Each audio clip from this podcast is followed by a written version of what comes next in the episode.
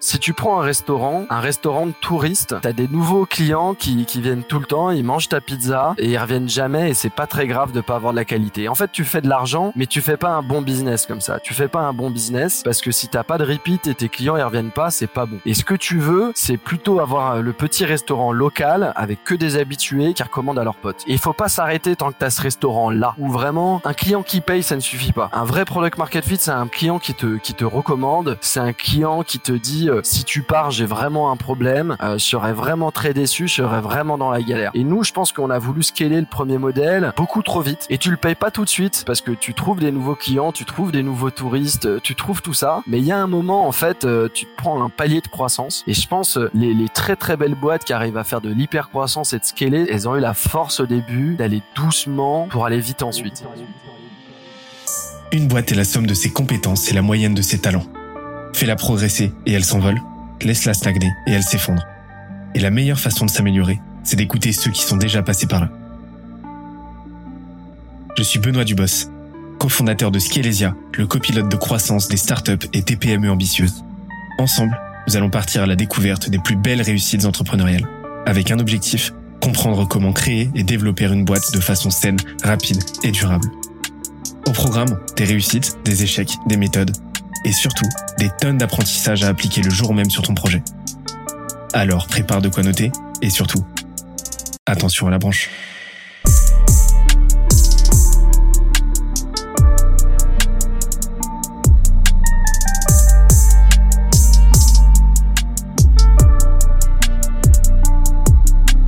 Let's go. Je, propose qu'on revienne là-dessus tout à l'heure parce que ça m'intéresse de savoir aujourd'hui comment comment vous êtes structuré je propose qu'on remonte un petit peu le temps et qu'on aille discuter un petit peu des, premiers mois, des 6, 12 premiers mois de, euh, de Totem. Comment ça s'est passé? Euh, Comment est-ce que tu as atteint ton, euh, ton premier million? Alors, les débuts, les débuts que je me replace, replace dans le contexte.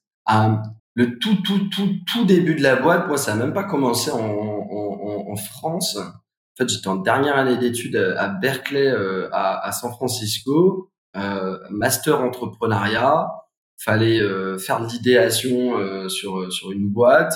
Et l'objectif euh, de, de, du semestre c'était de, de, de, faire un beau PPT et moi ça m'allait pas du tout. Moi je voulais des clients et je voulais je voulais faire du chiffre d'affaires. Et bah très rapidement on s'est mis dans cette logique bah ouais enfin fake it fake it until you make it quoi grosso modo. On va on va tout de suite aller chercher des enfin d'abord on a fait une étude de marché. On s'est posé on s'est posé un peu sur sur une idée bah moi je me suis dit je vais chercher des clients tout de suite.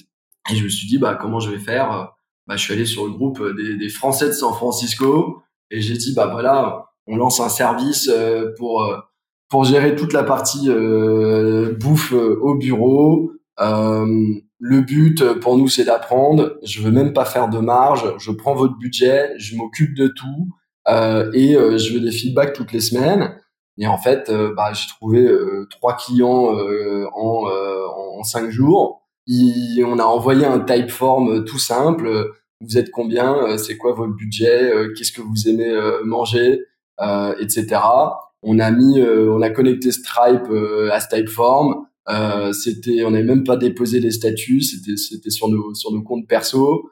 Euh, on, on, on, envoyait ça le, le, le, le vendredi. On savait que, que, que que l'argent allait arriver dans les sept jours. On avançait, on avançait entre guillemets de, de notre cash cet argent. On allait faire les courses euh, le week-end pour exactement ce budget-là.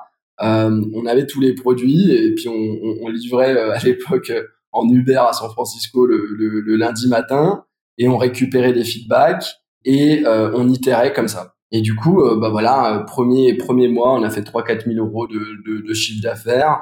Euh, ça nous a conforté euh, dans, dans, dans, dans, disons notre modèle et, ce qu'on était capable de faire. Et ensuite, euh, on est rentré on est rentré en, en, France. Ces clients-là, je leur ai trouvé grosso modo un compétiteur qui faisait ça à San Francisco pour, pour qu'ils puissent continuer à avoir leur service au quotidien. Et euh, on est rentré en France. Moi, j'ai intégré assez rapidement euh, l'accélérateur The Family que tu que tu connais sûrement. Euh, j'étais encore étudiant, j'ai négocié avec euh, avec le directeur de master de de plus aller en cours sauf une matinée par semaine. Et euh, là, on a déposé les statuts. On a commencé bah, vraiment à se dire que on allait commencer à vouloir faire de, de l'argent à partir de ce moment-là sur les premiers clients. donc plus faire ça juste après après coûtant une fois qu'on avait appris à San Francisco. Et c'est allé très très vite parce que au bout de au bout de dix semaines, on faisait 10 000 euros par mois. On avait démarché notamment dans le réseau de The Family plein de plein de clients et on a vraiment comme ça euh, itéré toutes les semaines. Le but c'était de faire voilà 5-7% de croissance par semaine, euh, aller chercher des, des clients euh, euh, toutes les semaines pour, pour pour grossir le le plus le plus rapidement possible. Ça nous a permis de, de recruter un premier employé, puis recruter un deuxième employé. On est arrivé, je crois, au bout de, de 7-8 mois, on faisait 40 000 euros par mois. Et là, on a réalisé une première levée de fonds qui était un tour de, de de, de, de pré-seed, seed de, de, de plus d'un million d'euros. Et euh, là, on a commencé à vraiment structurer euh, pour euh, pour aller chercher euh, du coup ce, ce, million de chiffre d'affaires qui, je pense, on, on, je sais pas, on l'a on l'a atteint au bout d'un peu près 18 mois, donc relativement rapide.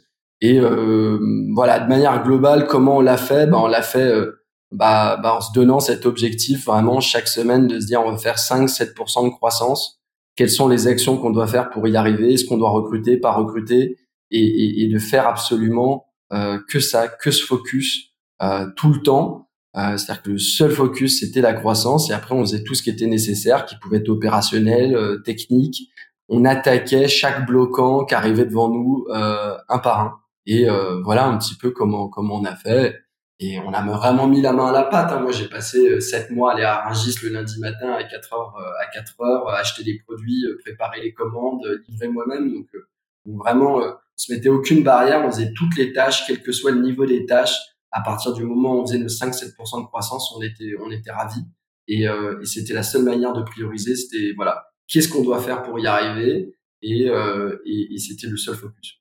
Donc, en fait, voilà, si tu devais résumer les, les, les actions principales que tu as faites là pendant toute cette période. Euh, donc vraiment cette phase-là. Alors j'ai compris qu'il y avait deux, deux, deux sous-phases en fait dans cette, ce 0 à 1 million. Tu as eu, euh, bah, d'abord, tu as eu le POC que tu as fait, euh, que tu fait outre-Atlantique à San Francisco, où là ça t'a permis bah, justement de, de te former, etc. Donc vraiment c'était un, POC. Tu es rentré ensuite, et puis ensuite, là, là tu as atteint, euh, as atteint on va dire un MRR à, à, à 5 chiffres pas l'ordre de grandeur, j'ai pas la somme exacte en tête, mais voilà, une première phase comme ça, euh, plutôt organique, et ensuite tu t'es structuré et t'as t'es entré en phase de, de prescale en fait, jusqu'au jusqu'au million. Bah c'est vraiment ça, je dirais la la, la première phase finalement, le POC, euh, c'était euh, euh, aucune volonté de faire de l'argent et euh, juste tester tester le plus rapidement possible, c'est-à-dire que tu optimises pour la rapidité et ton test, tu pas du tout pour le reste, tu regardes pas du tout pas du tout en compte en fait est-ce que est-ce que c'est un business qui est rentable ou quoi que ce soit? Tu tu es en fait est-ce que ma proposition de valeur elle est elle est comprise par le client et ils sont prêts à commencer? Ça c'était vraiment la phase euh, San Francisco. Ensuite la phase euh, la phase je dirais euh, en, en, France avant le, le, la levée de fonds ça a été une phase où on s'est dit euh, maintenant on doit voir si on est en capacité d'avoir d'avoir une traction et le but c'est euh, d'arriver, euh, disons, aux, métriques et aux chiffres qu'il faut pour lever un premier tour de table le plus rapidement possible, notamment parce que bah, nous, on n'avait pas de salaire, on était étudiants, et du coup, on voulait arriver à, à ce moment-là, on pouvait faire une première levée de fonds vraiment le, le plus rapidement possible, euh, et un peu, si je caricature, coûte que coûte. Donc, normalement, pour faire un tour de site, quand tu fais du SaaS, ça va être 10K d'MRR. Euh, quand tu es quand tu sur euh, un business comme nous euh, donc faut faire à peu près 10 cas de marge. Et du coup sur un business comme nous ça représentait à peu près 40 000 euros de chiffre d'affaires. Et du coup on s'est vraiment dit bah voilà si on si on veut aller chercher 40 000 euros de chiffre d'affaires est-ce que c'est réalisable? Combien de clients il nous faut? De quoi on a besoin? Et on s'est rendu compte que bah voilà on n'avait pas forcément besoin de, de, de, de faire une brand incroyable. On n'avait pas encore besoin de, de, tous ces éléments. Par contre on avait besoin de trouver 40 petits clients euh, qui avaient 250 euros de budget par semaine euh, pour du café et, et, des produits. Et du coup, on, on s'est vraiment mis euh, cet objectif-là. Et le but, voilà, c'était de faire entrer des clients toutes les semaines, d'aller chercher cette croissance. Et on a réussi du coup à, arriver à ce, à ce, à ce premier milestone qui nous permettait de lever. bah voilà, on avait commencé en, en, janvier en France. On a, on a, on a commencé la, la levée en novembre quand on atteint, quand on atteint ces 40 000. Là, on l'a fini euh, en février. voilà, au bout d'un an, on avait on avait fait notre tour de seed et on avait on avait un chiffre d'affaires qui commençait à tourner. Et là, à ce moment-là, c'est là qu'on a qu'on a vraiment pris du recul. J'ai eu la chance de, de faire entrer en tant qu'advisor l'ancien DG de Deliveroo, qui m'a beaucoup accompagné là pendant trois mois sur bah, une phase de structuration du management aux OKR, à l'organigramme, à définir mieux la mission, la vision, euh, les avantages compétitifs, tout ça, hein, parce que vraiment dans la première phase, on n'a pas du tout théorisé, on était dans la pratique, euh, euh, je dirais comme des comme des bourrins en fait. Juste voilà, est-ce qu'on arrive à, à, croître toutes les semaines? Et dans cette deuxième phase, là, on a commencé on a commencé à structurer, recruter des sales, commencer à déléguer, améliorer, enfin refaire l'image de marque, repositionner un peu mieux toute la partie marketing. Et on est allé chercher voilà ces, ces 80 000 euros de le chiffre d'affaires euh, finalement pas tellement après le, le, le, tour de table. Et voilà un peu les, les, les, étapes au début. Donc si je résume, c'est optimisation sur est-ce que ma proposition de valeur elle marche, quitte à, à ne faire zéro marge. Euh, deuxième phase, euh, optimisation pour aller chercher le, le, premier financement avec un focus seulement sur la croissance. Et on essayait de faire des marges, mais vraiment bah euh, pour pouvoir en fait s'autofinancer et avancer. Mais c'était plus une logique genre s'autofinancer. On finissait à 0 euros sur le compte en banque à la fin de chaque mois et on se payait pas, mais on voulait pouvoir euh, assumer la croissance. Euh, et à partir de la levée de fonds, là, on est rentré plus dans une phase de, de structuration. Et je pense que même d'ailleurs, on est allé trop vers de la structuration à ce moment-là. On aurait dû rester plus simple au début et, plus focus bah, client croissance, ce qu'on a qu'on a un peu trop structuré. Et puis après, on est reparti vraiment juste à, à, être un peu plus bourrin et, et faire entrer des clients jusqu'à 250, 300 000 euros de chiffre d'affaires, qui était, euh, qui était, qui était un moment où on était, euh, on avait d'ailleurs suffisamment de cash pour, pour, pour être profitable. Et c'est là qu'il y a le, il y a le Covid qui est, qui est arrivé. Ok, et en plus ça s'est passé quand même particulièrement rapidement quoi. Au final, la phase de prescale, c'était la phase de 40 à 80 finalement. Ouais, ça s'est fait très rapidement. On avait, on a toujours fonctionné en fait en, en se disant c'est quoi c'est quoi le seul objectif euh, sur lequel j'optimise? Et les, les phases pour nous, elles ont, elles ont toujours été très très claires. Comme je dis, la première, c'était on s'en fout des marges, mais on veut savoir si la proposition de valeur elle marche. Ensuite, c'était en fait, on peut rien faire de grand si on peut pas se financer.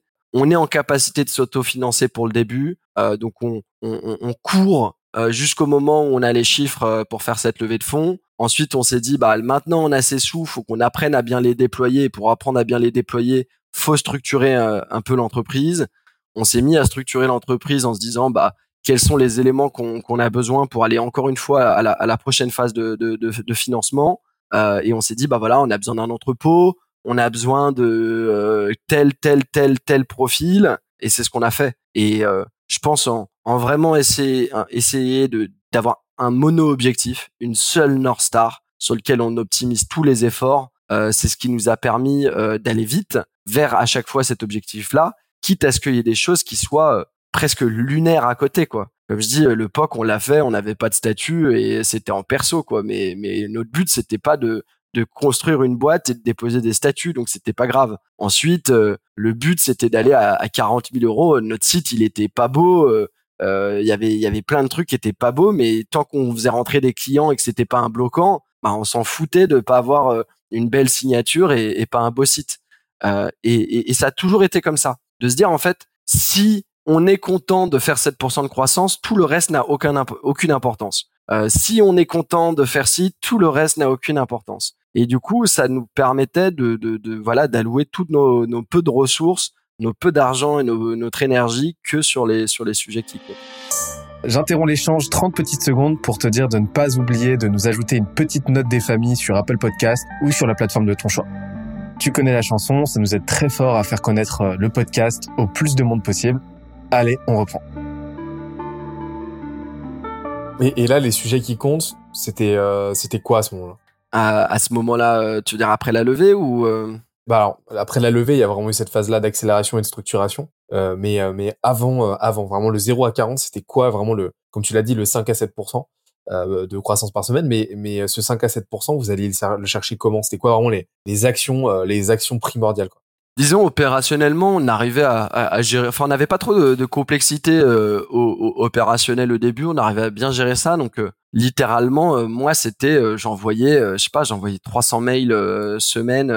tous tous les, les, les, boîtes et, clients potentiels que, que, que je pouvais voir c'était grosso modo des, boîtes de, de, 10 au début à 100 employés, parce qu'on savait pas gérer des gros bureaux euh, en termes de quantité, mais que des boîtes de, de, de 10 à 100 employés. Et euh, j'envoyais des emails, je prenais mon téléphone, j'appelais, et euh, ça pouvait être aussi bête comme discours commercial que euh, voilà, c'est quoi votre budget Vous allez au supermarché, nous on va le faire à votre place.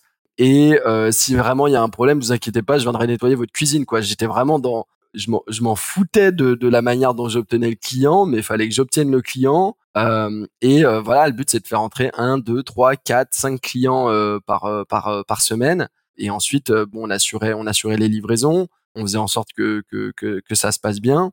Mais voilà, c'était c'était vent coûte que coûte, envoie les emails, donne de toi, parce que en fait, au, au, début quand tu quand tu montes une boîte, comment dire ta crédibilité, elle est limite plus grande que ta boîte. Moi, ce que je vendais, c'était moi, ma personne, ma crédibilité, quoi. Je, je, vais venir, je vais le faire, je vais même ranger ta cuisine s'il y a un problème. S'il y a un produit qui ne va pas, je vais le remplacer. Et si je dois venir jeudi euh, repasser, je vais repasser. À partir d'un moment, ta boîte, elle devient plus structurée et plus crédible euh, que toi. Mais au début, en fait, euh, je pense, c'est, c'est, c'est entrepreneur, tu, tu vends, tu vends toi, tu vends ta confiance, tu vends ton engagement. Euh, et, euh, et, et, parce que ton produit il est pas très développé, euh, ton, ton, ton site, il, comme je dis, il est pas beau. Et, et c'est littéralement comme ça qu'on qu'on a fonctionné. Et, et voilà le, le minimum de, de, de, structure. Quoi. Au début, voilà, on n'avait pas de site, on, on envoyait un Typeform avec avec avec un lien Stripe. Quoi. C'était c'est quelque chose. On a on a lancé ça en, en, en une semaine. Quoi limite on était trop focus sur la croissance. Moi, ce que je, ce que je, ce que j'ai regretté, mais encore une fois, on avait, on avait, on avait cette pression de cash qui fait qu'on pouvait pas prendre le temps. Mais si, si, si je le refaisais, ce que j'ai fait sur la deuxième offre, c'était de faire en sorte que tu es vraiment un product market fit. En fait, la, la, la vraie, le vrai premier but, c'est ça. C'est-à-dire que la comparaison que j'aime bien faire, c'est si tu prends un restaurant, un restaurant de touristes, euh, tu as des nouveaux clients qui, qui viennent tout le temps, ils mangent ta pizza, et ils reviennent jamais et c'est pas très grave de pas avoir de la qualité. En fait, tu fais de l'argent, mais tu fais pas un bon business comme ça. Tu fais pas un bon business euh, parce que si t'as pas de repeat et tes clients ils reviennent pas, c'est pas bon. Et ce que tu veux, c'est plutôt avoir le petit restaurant local avec que des habitués qui recommandent qui recommandent à leurs potes. Et il faut pas s'arrêter tant que tant que t'as ce restaurant là où, vraiment un client qui paye ça ne suffit pas. Euh, un vrai product market fit, c'est un, un client qui te qui te recommande c'est un client qui te dit euh, si tu pars, j'ai vraiment un problème, euh, serais vraiment très déçu, serais vraiment dans la galère. Et nous, je pense qu'on a voulu scaler le premier modèle beaucoup trop vite et tu le payes pas tout de suite. Tu le payes pas tout de suite parce que parce que tu trouves des nouveaux clients, tu trouves des nouveaux touristes, tu trouves tout ça. Mais il y a un moment en fait, euh, tu te prends un palier de croissance. Et je pense les, les très très belles boîtes qui arrivent à faire de l'hyper croissance et de scaler, c'est elles ont eu la force au début euh, tu vois, d'aller doucement pour aller vite ensuite. Et d'aller doucement dans le sens de dire, voilà, j'ai, j'ai un produit euh, qui fait vraiment un effet wow. Et je pense que beaucoup d'entrepreneurs euh, voient le, le chiffre d'affaires parfois monter et se disent, mais en fait, mon produit, il est bon. alors que je pense que l'itération au début, d'aller beaucoup, beaucoup plus loin, elle est, elle est, elle est très, très importante. Mais ça, c'est quelque chose que tu peux faire si tu as déjà levé de l'argent, si tu as de la marge ou si tu as deux ans de chômage. Donc, encore une fois, dans l'entrepreneuriat, pour moi, il n'y a pas de règle. C'est-à-dire que la, la, la, la, seule règle à la fin d'un entrepreneur, il y a des beaux cours sur comment monter une boîte, c'est tu as plusieurs, as plusieurs associés, tu as des contraintes et tu as une prochaine étape et tu as un prochain milestone et, et, et tu faut, faut, être prêt à tout faire pour y arriver à, à ce prochain milestone. Et c'est pas forcément le même pour toi que pour moi, que pour celui qui va lancer sa boîte demain. quoi. Euh, donc c'est cool les cours d'entrepreneuriat, mais la réalité c'est que voilà, si tu as un salaire, pas de salaire, enfin tout le monde a des contraintes différentes. Donc euh, il y a un playbook idéal, euh, mais ce playbook idéal, il nécessite d'avoir du temps, d'avoir du confort et d'avoir du financement. Et, et, et je pense qu'on entend beaucoup de, de belles leçons d'entrepreneuriat, mais la réalité, c'est fais ce que tu dois faire pour arriver à ta prochaine étape. Et ça peut être euh, faire suffisamment de revenus pour que les trois associés euh, puissent vivre. ça peut être, ça peut être plein de, de, de choses, mais c'est pas forcément. Il y, a un côté pratico-pratique de tes, tes, les associés doivent pouvoir vivre et se payer euh, et ça, c'est vraiment le, critère numéro un. Et jusqu'à cette phase-là, en fait, on, s'en fout des règles de l'entrepreneuriat et, du playbook. À partir de cette phase-là, tu peux commencer à plus structurer ou à partir d'une levée de fonds, tu peux commencer à, bien faire les choses. Ça me fait tellement plaisir que tu dises ça parce que euh, c'est euh, je, vois, on en voit énormément des, boîtes qui, et nous, on se, retient de le faire. Chez notre côté, c'est justement les, les boîtes qui veulent scaler, comme tu l'as dit, beaucoup trop vite parce que elles ont euh, parce que elles ont un time to market intéressant, parce que euh, leur produit est dans l'heure du temps, parce que euh, ils sont bons pour vendre, pour marketer, mais qui, comme tu l'as dit, ont pas un product market fit suffisamment fort et euh, et qui euh, et, et, pour moi c'est la résultante de ça, d'une vision très euh, très binaire du product market fit en gros, où c'est c'est si les gens achètent ton produit, c'est bon, t'as un product market fit. Mais non, c'est un truc qui se construit, un product market fit, c'est itératif, ça, ça, tu vas brique par brique, quoi. Et, et en fait, pour moi, vraiment, j'ai vraiment ce modèle-là. Et, en fait, j'ai l'impression que euh, m'être entendu hier en parler avec mon, mon cofondateur, c'est euh, vous avez vous aviez deux enfin deux deux gros pôles en fait deux gros focus c'était vendre vendre vendre vendre vendre à balle donc là tu as utilisé bah, justement ton bah, la capillarité de marché le réseau que tu avais avec The Family j'ai compris que tu avais fait de l'emailing aussi donc beaucoup d'outbound mais vendre, vendre, vendre, donner toutes les garanties possibles. Savoir que de toute façon, à ce stade, tu n'avais pas un produit parfait, mais c'est pas grave parce mmh. que de l'autre côté, tu as la partie que j'appelle régalade. Où en fait, bah, non seulement tu vas délivrer euh, ce que tu as vendu, mais en plus, tu vas, tu vas y aller avec un maximum de care pour prendre du feedback, pour entretenir la relation, pour fidéliser ton client et prendre du feedback pour améliorer ton offre et boucler et faire en sorte que petit à petit, bah, ton offre soit toujours un peu plus facile à vendre, toujours un peu plus qualitatif, jusqu'à arriver à un truc où effectivement, bah, là, tu as un product market fit parce que les clients bah, restent, recommandent et sont dégoûtés si tu arrêtes de bosser avec eux. Quoi. Euh, c'est, c'est vraiment au début, comme tu l'as dit, de la brute force. Quoi. On y va à fond, mm. euh, on, on, vend, on fait le taf et puis, euh, et puis en fait, bah, l'argent qu'on génère, le cash flow qu'on génère, on le réinjecte dans le produit pour faire en sorte qu'il soit de plus en plus qualitatif. Exactement. J'espère que l'épisode t'a plu autant que ça nous a plu de l'enregistrer et de le produire. Si c'est le cas, oublie pas de nous laisser une petite note et euh, de le faire tourner autour de toi. Ça nous aide énormément à faire connaître le podcast, à nous faire connaître et à prêcher la bonne parole d'une croissance saine, durable et rapide. En attendant le prochain épisode, on se donne rendez-vous sur scalesia.co, s c a l e z i a.co où tu découvriras des cours, des vidéos et des lives en libre accès pour t'aider à faire décoller ta boîte comme jamais. C'est notre promesse, c'est ça qu'on aime faire et on va continuer de le faire. On se dit à très vite. Bye bye.